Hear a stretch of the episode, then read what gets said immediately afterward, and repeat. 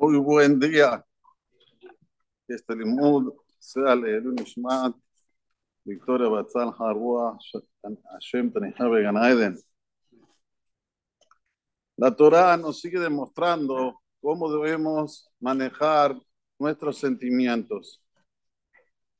Nos dice la Torah, Kitifga Shor Oyibha, cuando te vas a de, de repente encontrar con el güey de tu enemigo, o Jamoró Toe, o su burro que está confundido, no sabe para dónde ir, y vos sabes que es de tu enemigo.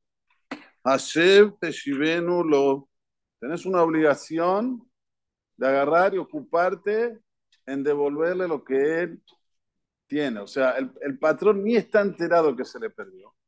Y vos ahora ves el buey y el burro que están ahí confundidos en el camino. Tenés una obligación de devolvérselo a sus dueños. Pero lo odio es mi enemigo. Deja tus sentimientos de lado. ¿Cuál es el mensaje aquí claro de nuestra Sagrada Torah? La persona tiene que ser mensch. No porque el otro te hizo algo, porque vos tenés un sentimiento encontrado, tenés que dejar de hacer tu obligación. La, Torah es pragmática. No viene aquí con sentimientos. Los sentimientos afuera. ¿Cuál es tu obligación ahora? Estás en una situación en la cual tenés que tomar una iniciativa y devolverle el buey o el burro a tu enemigo, lo tenés que hacer. Hashem te shivenulo. Sigue diciendo la Torah. amor sonaja. Si vas a ver el buey ahora de tú, de que lo odias, hay enemigo y hay odiar. Enemigo no necesariamente es Yehudí. Odiar aquí está hablando de un Yehudí. Y pregunta el Talmud, ¿cómo se puede odiar un Yehudí si está escrito Lotis Nata y abeja? No puedes odiar a tu hermano en tu corazón. Entonces, ¿cómo existe una hipótesis que la Torah me diga que tiré amor sonaja cuando vas a ver un burro de aquel que tú odias? Dice la Gemara algo impresionante y lo trae el Rambam Malajale Maase. Se refiere aquí de una persona que ve a otro yudí que está haciendo algo indebido en los ojos de Dios y le llama la atención. Pero estaban ellos solos. Estaba el infractor y está el que ya está llamándole la atención. El infractor le dice, vos que te metes en mi vida. Yo lo que quiero, no te metas en mi vida.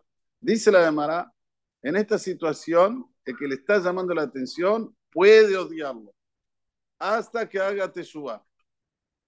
Pero atención, ¿qué odia? ¿A la persona o al acto? Al acto, no a la persona. ¿Cuál es la prueba? Que lo que dice ahora la Torah, si vas a ver el buey, de aquel que tú odias porque está haciendo algo contra Dios y vos le llamaste la atención y él dijo no, y todavía no hizo teshuva, y vos estás con ese odio que él, que vos celás por Dios, entonces, igual en esa situación, dice Boraholam, tenés que estar junto con él. Que Robet Tahan Masao, ves este buey que está sentado y no puede levantarse porque está pesada la carga que está llevando. No el buey, perdón, el burro. Vejadaltame Azoblo, en forma de pregunta, ¿vas a dejar de ayudarlo? Dice la Torah, no, no. Azob ta azob imo tenés que una obligación de ayudarlo a esta persona junto contigo a que levante esto que le, le es eh, eh, imposible levantarse solo.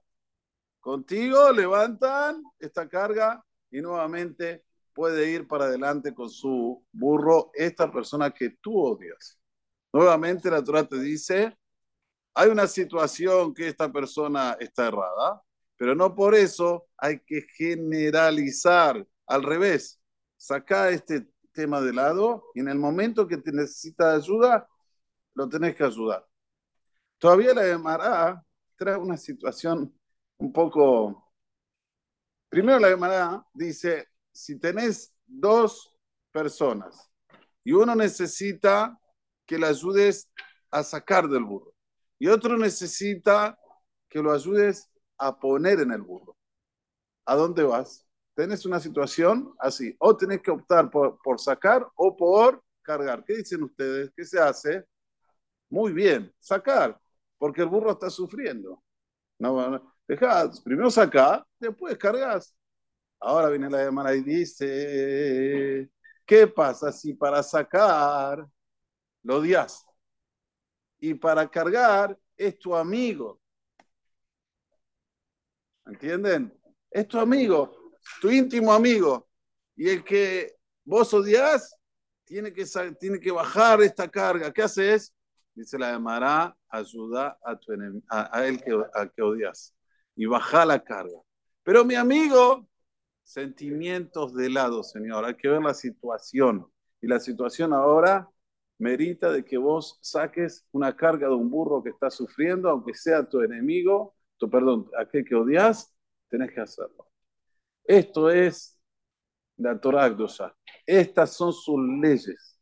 Las leyes de nuestra Sagrada Torah son todas solucionables.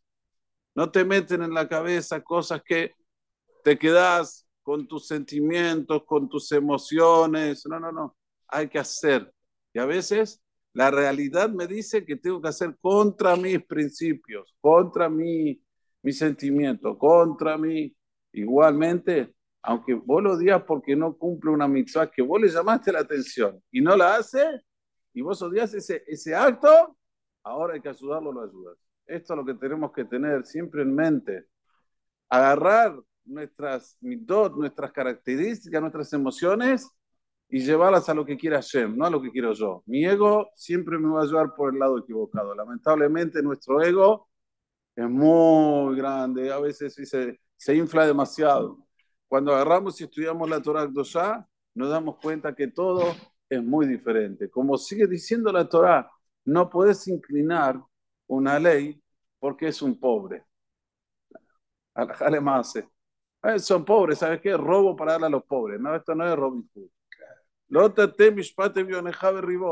Vos tenés que ver la situación, a ver, ¿quién tiene razón? Si tiene razón el rico, y bueno, el rico tiene razón, pero Hazid no tiene lo que comer.